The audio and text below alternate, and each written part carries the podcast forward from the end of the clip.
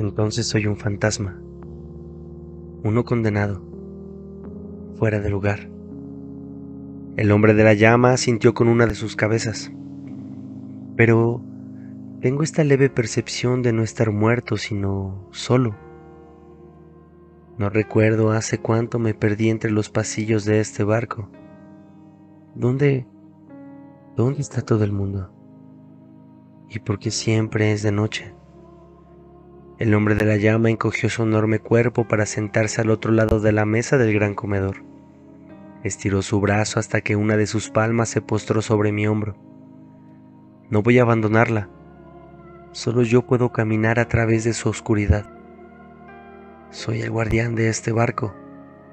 Miró hacia la mesa un instante. Cuando volvió su vista hacia mí, extrajo de su pecho un pequeño candelabro cuya cera parecía hecha de cristal.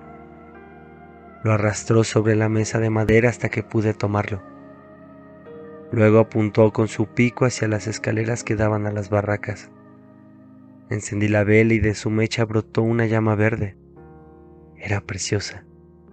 Sus partículas en combustión parecían pequeños orbes iluminados del verde más hermoso que jamás vi. Era una vela perpetua. Entré a las barracas y con ayuda de su luz pude ver las muescas en el recubrimiento de las paredes y la suciedad en las telas de las camas que hacía mucho tiempo no albergaban ningún sueño. Me puse de rodillas en el centro del salón y entrelacé mis dedos con fuerza. Cerré mis ojos y me dirigí a ella. No recuerdo la última vez que te hablé en voz alta. Es curioso porque aquí solíamos conversar todo el tiempo. Como sea, no es que quiera irme, solo que ya casi no recuerdo el resonar de tus trinquetes. Casi no percibo tus colores. Últimamente no distingo entre el día y la noche y temo tanto a mi reflejo que no sé si sigo siendo yo. Pero tú no has cambiado en lo más mínimo, ¿verdad? Perseveras ante el mar. Ambos somos un recuerdo que lentamente se ha transformado en una idea, como el cantar que se pierde entre la neblina. Si estás ahí, Solo quiero que comprendas que eras nuestro hogar. Dejé ver en el suelo de la habitación.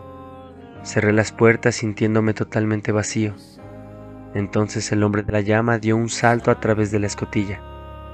Cuando pude llegar a la cubierta por medio de la escalera, él me estaba esperando en uno de los costados de la nave.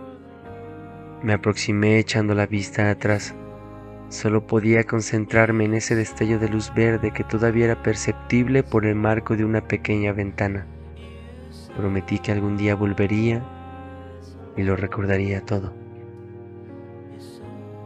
De pronto el hombre de la llama se elevó hasta la mitad del mástil y con otra llama verde prendió fuego a las velas.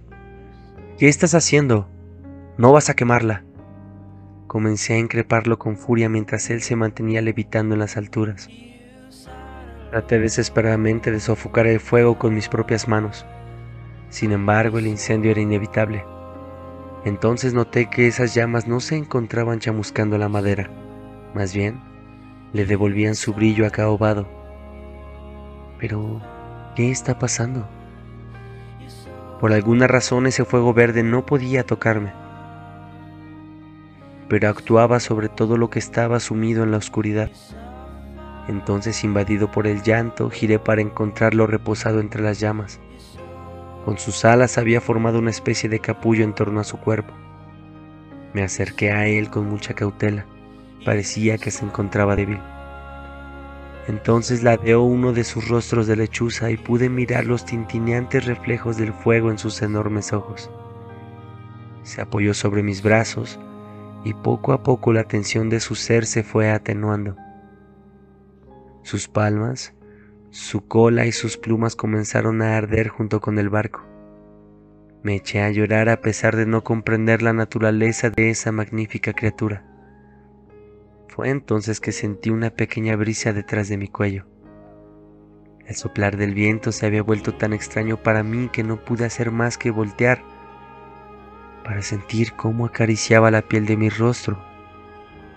Y entonces lo vi Eran los rayos del sol reflejándose en el mar que volvía a estar vivo, como la mañana. El tacto también advirtió un cambio en aquello que se recargaba sobre mis brazos. Ahora era igual a mí, o más bien, era como sentirme a mí mismo en la mirada de esa persona que abría sus ojos con dificultad. ¿Qué sucedió? preguntó. Noté que un grupo de personas que no conocía se encontraba en la cubierta, haciendo una media luna alrededor nuestro. Miré la vela de cristal que se encontraba a mi lado. Estaba encendida. ¿Y quién eres? preguntó de nuevo. Solo atiné a decir, no lo sé. Pero de a poco un murmullo comenzó a correr entre el tumulto. es el hombre de la llama.